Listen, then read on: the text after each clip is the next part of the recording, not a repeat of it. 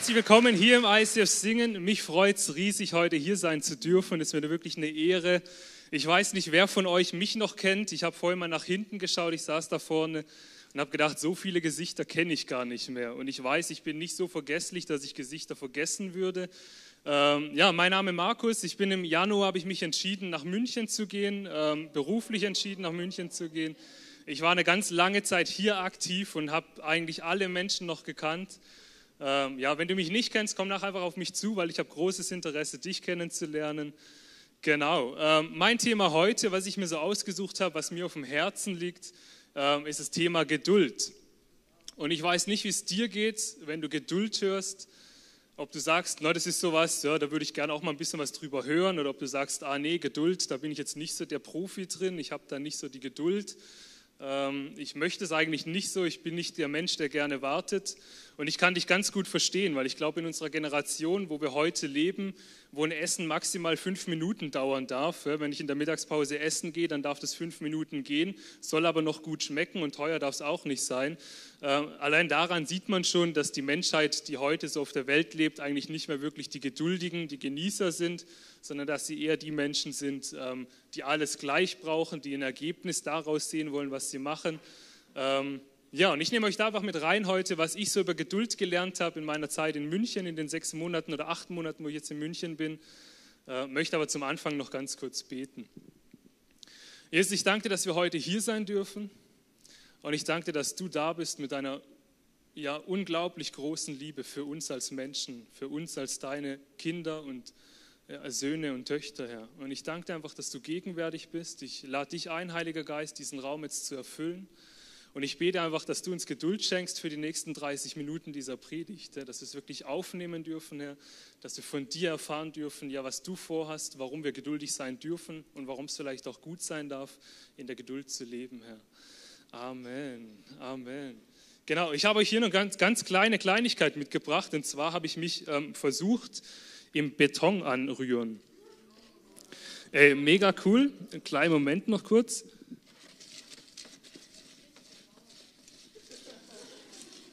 Ja, Bob der Baumeister werde ich auch genannt. Und ich werde jetzt hier mal so ein kleines Fundament gießen in so eine Form. So.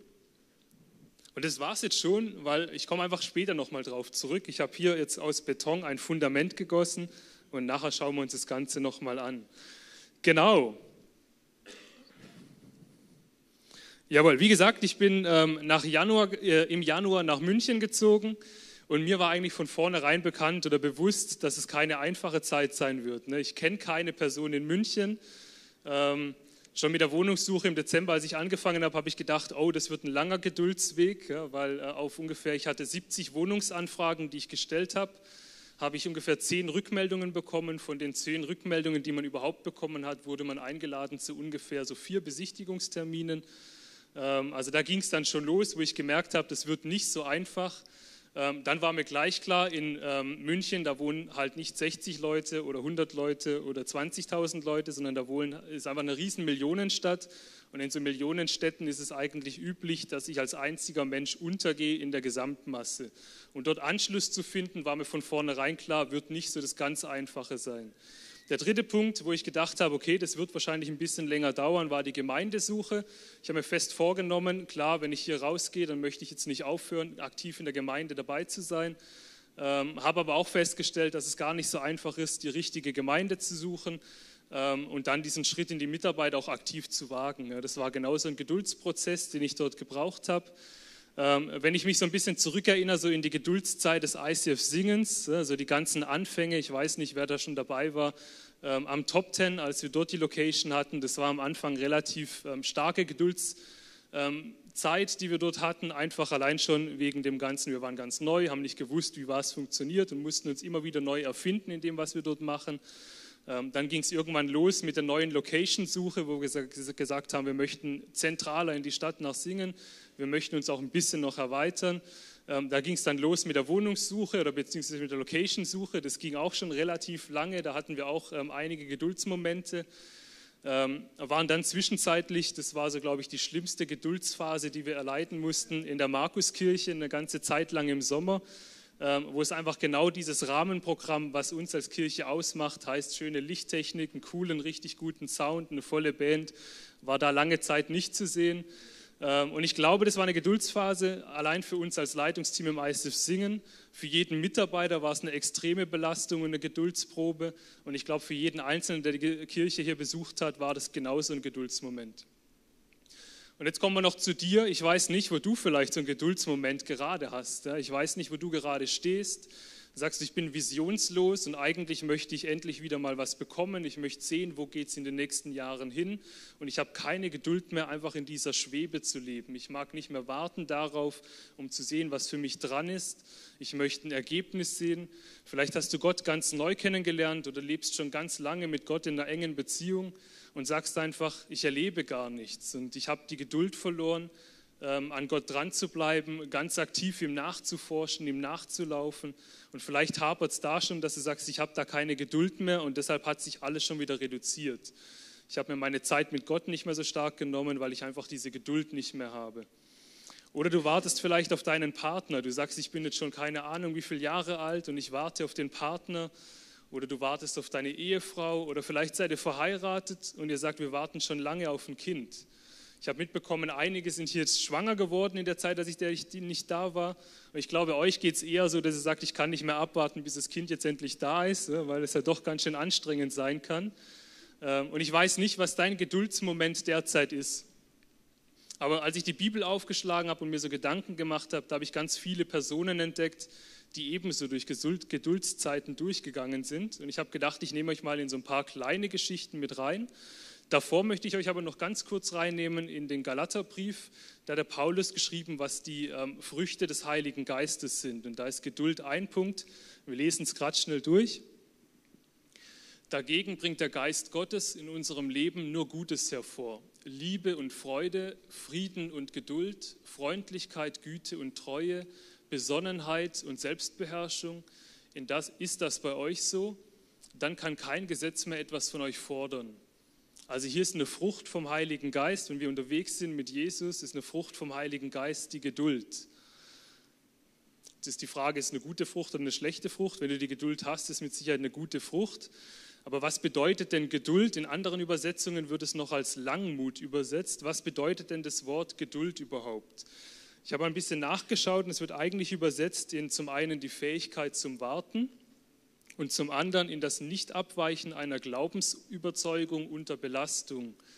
Und ich habe euch hier zwei kleine Seile mitgebracht. Ich habe sie Geduldsfaden genannt.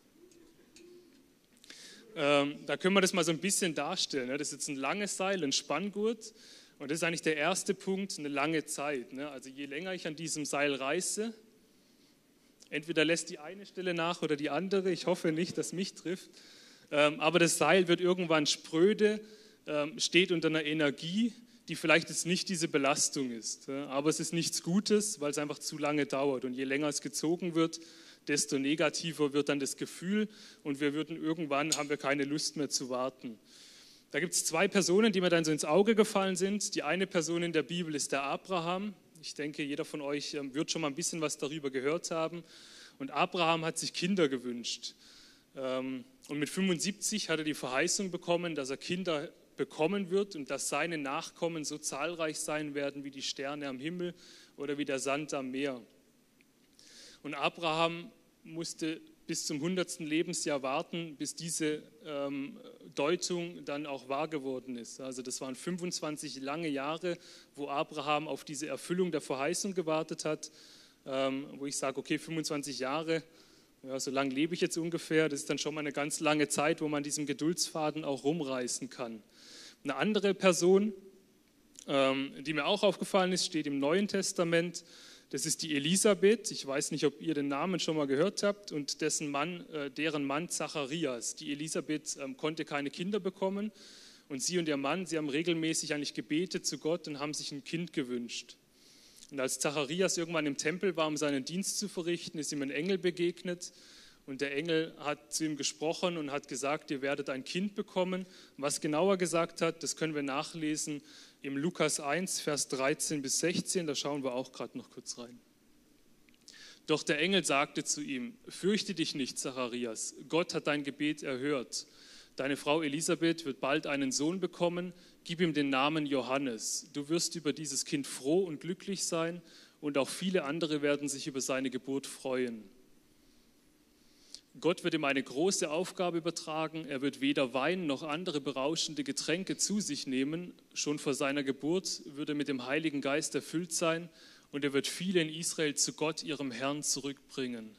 Also da haben die beiden eine Verheißung bekommen und ich weiß nicht, Johannes würde ich wahrscheinlich noch mehr im Begriff sein wie vielleicht Elisabeth und Zacharias. Das war Johannes der Täufer und die Geschichte kennt ihr vielleicht. Johannes der Täufer war der Mann, der eigentlich Jesus vorausgegangen ist und der Jesus verkündet hat und gesagt hat, nach mir kommt noch einer. Und die Verheißung, das haben die gehört, aber bis Zacharias wirklich so gehandelt hat und draußen war im öffentlichen Leben und bis er genau das umgesetzt hat, was wir gerade gelesen haben, was die Verheißung ist, war auch nicht, ja, wir haben das Kind bekommen, Johannes hat die Wunder getan und hat den Messias ähm, vorhergesagt, sondern es war auch eine lange Zeit. Ja, und ähm, Elisabeth und Zacharias hatten dort genauso auch noch diesen Geduldsmoment, diese lange Zeit des Wartens. Sie haben dann zwar das Kind bekommen, aber der Rest der Verheißung hat sich immer noch nicht erfüllt. Und darauf mussten sie auch noch lange warten, so ungefähr 30 Jahre, bis dieses öffentliche Auftreten dann von Johannes dem Täufer auch wirklich wahr wurde. Die andere Seite ist dieses Warten unter Belastung. Da habe ich ein anderes Seil mitgebracht.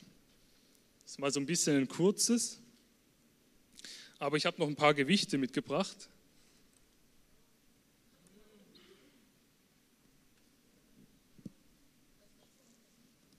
Und da sieht man dann, also man kann gar nicht lange ziehen, weil es eher nach unten zieht, dieses Gewicht.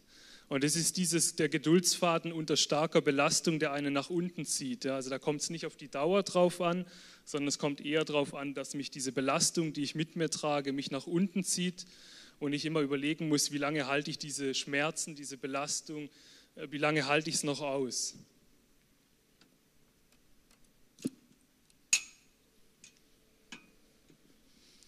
Und als ich diese Übersetzung von Geduld bzw. Ähm, Langmütigkeit gehört habe, da ist mir gleich Mose eingefallen. Weil Mose war ja ein Mann, er ist ähm, aufgewachsen bei den Ägyptern aus Gnade, ähm, musste dann fliehen, weil er Soldaten bzw. Sklavereileute umgebracht hat.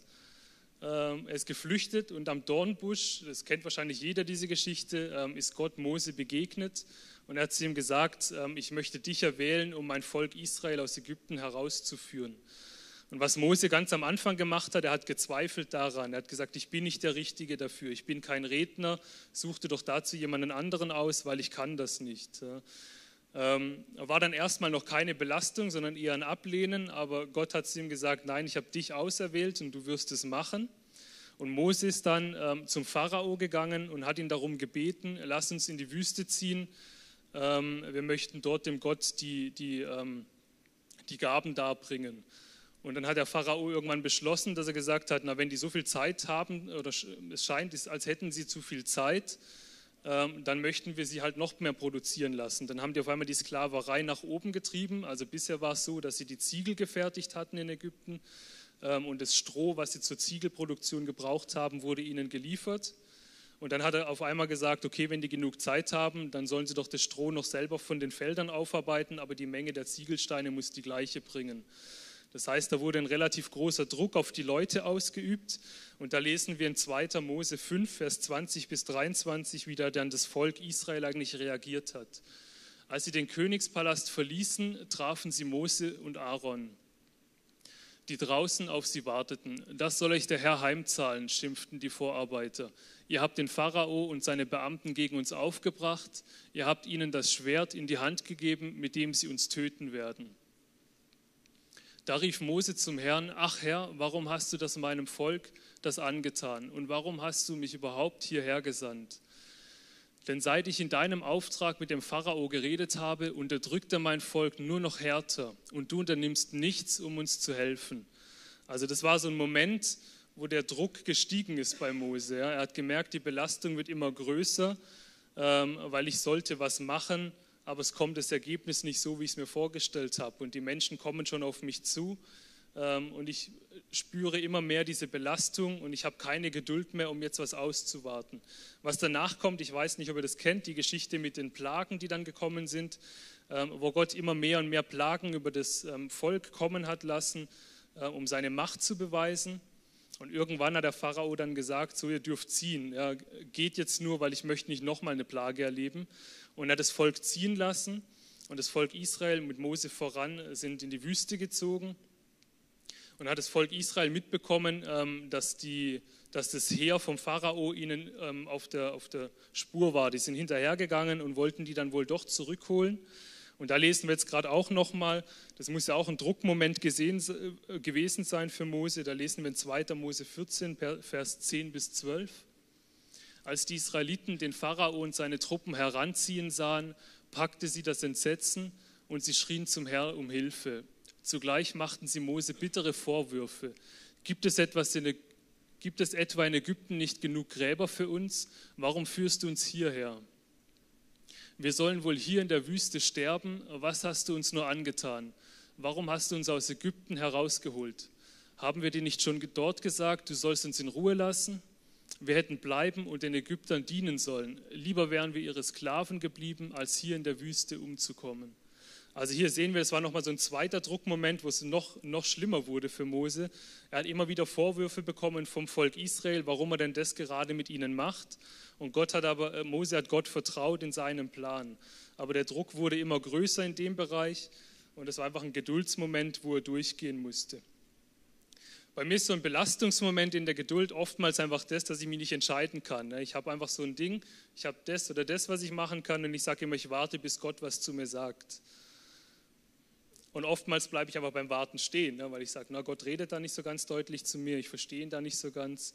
Und dann ist einfach so, dass ich auf einmal anfange zu warten, in der Geduld stehen bleibe, dann doch ungeduldig werde und dann oftmals aus einer schlechten Reaktion wahrscheinlich die falsche Entscheidung treffe. Aber genau das beruhigt mich, dass meine Entscheidung davon nicht abhängig ist, ob Gott äh, mich in seinem Plan berücksichtigt oder nicht, weil das sehen wir in der Bibel genauso. Ähm, in der Geschichte von Abraham war es ja so, dass seine Frau keine Kinder bekommen konnte. Und irgendwann hat sie gesagt, okay, dann schlaf du jetzt bitte einfach mit der anderen, ähm, dass endlich dieses Kind kommt, dass diese Verheißung ähm, ja Realität wird. Und sie haben es gemacht. Und Gott hat aber nicht losgelassen. Er hat dann nicht gesagt, okay, jetzt suche mir jemand anderen, ähm, von dem das Volk Israel abstammen soll, sondern er hat gesagt, nein, ich bleibe dort dran und ist ihm nochmal begegnet und hat gesagt, nein, das ist nicht das richtige Kind, sondern ich werde euch zwei ein Kind schenken. Und Mose war ja genauso eine Person, die daran gezweifelt hat, die immer wieder gesagt hat, Herr, warum hast du mich da ausgewählt? Ich bin der Falsche dafür, ich kann das nicht, ich möchte das nicht und bitte such dir doch jemand anderen aus, der da eine bessere Gabe für hat. Also da waren immer wieder so Zweifler, wo ich gemerkt habe, okay, es macht nichts, wenn ich Fehler mache in meinen Entscheidungen, wenn ich einfach doch in der Nähe Gottes bleibe und sage, ich bleibe geduldig an ihm dran und ich nehme diesen Weg auf mich und bleibe dran und gebe nicht einfach gleich auf, sobald es irgendwann mal so ein bisschen eine Belastung kommt oder wenn es mir zu lange dauert. Was mir so in meiner Zeit in München jetzt aufgefallen ist, ist einfach, ähm, dass diese Zeiten der Belastung, diese Zeiten der Geduld, die haben bei, bei mir immer was ausgelöst, und zwar Vertrauen. Ne? Ich war immer so dieser Mensch, der gedacht hat, ich kann jetzt selber agieren, ich kann anfangen, irgendwas zu reißen, ich kann sagen, okay, ich mache das, das und das, oder ich vertraue einfach.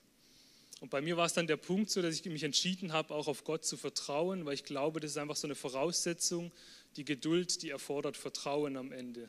Ohne Vertrauen in Gott kann ich mich nicht lange gedulden und nicht Gottes Plan annehmen für mein langes Leben. Jetzt ist einfach die Frage, auf was vertraue, vertraust du, auf was vertraue ich? Ist es das Vertrauen auf meine eigene Leistung? Ist es das Vertrauen auf äh, meine Werke, die ich tue? Ist das Vertrauen auf meine Entscheidungen, die ich irgendwann treffe? Oder ist es vielleicht das Vertrauen wirklich auf Gott? Ist es das Vertrauen, dass ich sage, ich nehme das, was in der Bibel steht und über mich geschrieben steht, was meine Zusagen sind von Gott, nehme ich es an für mich es ist die Frage, nehme ich an, was Jesus am Kreuz gemacht hat, auch für mich? Bin ich frei von der Schuld? Ist Jesus für mich am Kreuz gestorben? Oder ist es einfach eine Lappalie, eine Aussage, die man einfach so sagt, Jesus ist für dich gestorben? Nein, ich nehme es an, dass Jesus für mich gestorben ist, dass es nicht irgendjemand ist, sondern dass ich das bin und dass ich das annehmen darf für mein Leben. Und so ist einfach bei mir dieses Vertrauen immer weiter gestiegen und gewachsen. Ähm, und die Frage ist einfach, woher kommt das Vertrauen? Ich habe mir das mal so ein bisschen überlegt, so ganz kleine Kinder, ein paar gibt es ja hier auch, die haben ein Urvertrauen. Ja? Also wenn die, kind, die Eltern sagen, renn auf mich zu und spring, dann springen, dann rennen die Kinder und sie springen los. Ja? Die haben keine Angst und sie vertrauen einfach auf das, was man ihnen sagt als Eltern. Aber irgendwann hört es auf. Ja? Irgendwann bleiben die Kinder stehen, sie springen nicht mehr einfach, sie fangen an nachzudenken. Und woran könnte es denn liegen? warum sie nicht mehr springen, warum sie nicht mehr bedingungslos vertrauen. Ich glaube, das ist der dritte Punkt von meiner Predigt, die ich hier, die ich hier mit, mit aufgeführt habe, ist einfach die fehlende Beziehung. Also ich glaube einfach, Geduld erfordert Vertrauen und Vertrauen erfordert Beziehung. Weil wenn ich keine lebendige Beziehung habe zu meinem Gott im Himmel, zu Jesus, dann kann das Vertrauen nicht groß sein, weil ich ihn gar nicht kennen kann.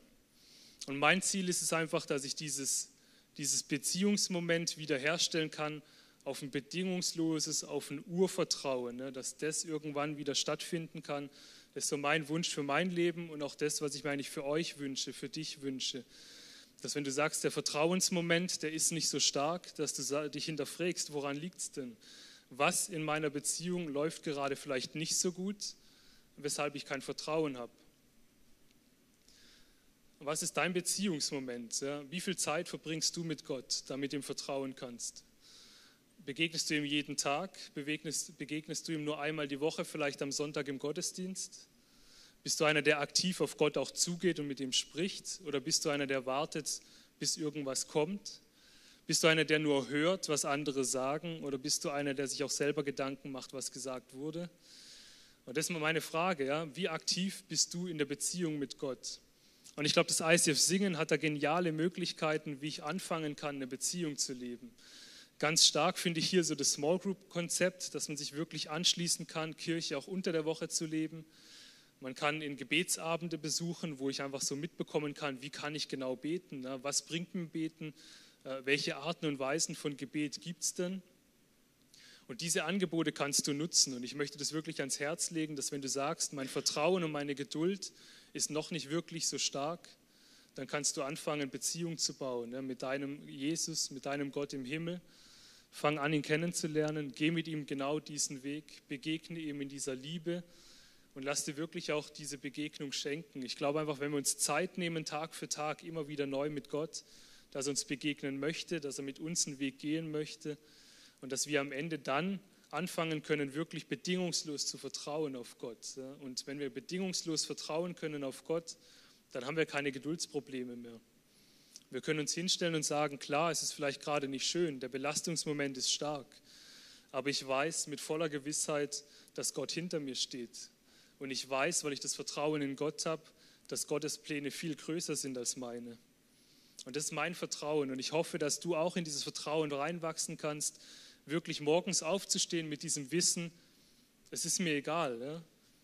Ich weiß, dass Gott einen Plan hat für mein Leben. Und wenn mein Leben gerade nicht so aussieht, dass ich Freudensprünge machen kann, dann kannst du darauf vertrauen, dass Gott trotzdem einen Plan hat für dein Leben. Und ich glaube das ganz fest im Herzen. Und deshalb kann ich jeden Morgen aufstehen mit einer Freude im Herzen, weil ich weiß, egal was für einen Moment ich gerade habe, ob ein Stressmoment da ist, egal ob ich allein in München umherirre, keine Person kenne, egal ob ich eine Wohnung finde oder nicht, egal ob ich mitarbeiten darf und mich einbringen darf, was meine wirklich große Leidenschaft ist in der Kirche. Es kann mir egal sein, weil ich ein Vertrauen darauf habe, dass irgendwann kommt alles gut. Und ich kann nur sagen, ich bin äh, jetzt diese acht Monate im ICF Singen, äh, im ICF München aktiv auch mit dabei. Ja, ICF Singen ist immer noch so die Herzenseinstellung. Ähm, ich habe eine geniale Wohnung gefunden, wenn auch ein bisschen außerhalb. Schienenersatzverkehr ist immer so das Problem, um wieder nach Hause zu kommen. Ähm, aber es ist wirklich eine geniale Wohnung, eine schöne Zwei-Zimmer-Wohnung. Ich habe sie relativ einfach und schnell bekommen. Ähm, ich habe doch ein paar wunderschöne Menschen kennengelernt, auch in München jetzt schon, und habe da einen guten Anschluss gefunden. Ähm, ich durfte jetzt seit zwei Monaten darf ich aktiv wirklich wieder mit dabei sein, mit dabei sein, Gemeinde zu gründen im ICF Altstadt. Das ist dann nicht dieses ganz große wie im Neuraum, sondern noch was Kleines, Gemütliches, ein kleines Kino, genau wie hier. Also von dem her, ich fühle mich da schon und sage, ich kenne alles schon, ähm, ist perfekt. Also ich bin wirklich angekommen Und anfangs sah es ganz anders aus. Und ich glaube einfach, dass diese Momente sind wirklich Gold wert. Auch mal zurückzuschauen, zu schauen, wie war denn mein Geduldsmoment in irgendeiner Zeit und wie ist es rausgekommen am Ende. Und ich möchte einfach zusprechen, dass du geduldig sein darfst. Und auch dort, wo du vielleicht ungeduldig warst oder bist und einfach gesagt hast, ich gehe meinen eigenen Weg, da ist Gott ja nicht sauer. Und Gott sagt nicht, nein, ich möchte äh, diesen Plan, den ich für den hatte, mit jemand anderem machen, sondern Gott hält an dir fest. Und Gott möchte die Beziehung mit dir haben. Er möchte dir nachlaufen. Und er wartet so lange bei dir, bis du dich umdrehst und sagst, ja, und ich möchte es wieder haben. Ich möchte diese Beziehung leben. Und was es dafür braucht, um Beziehung, Vertrauen und Geduld zu haben, ist einfach ein Fundament.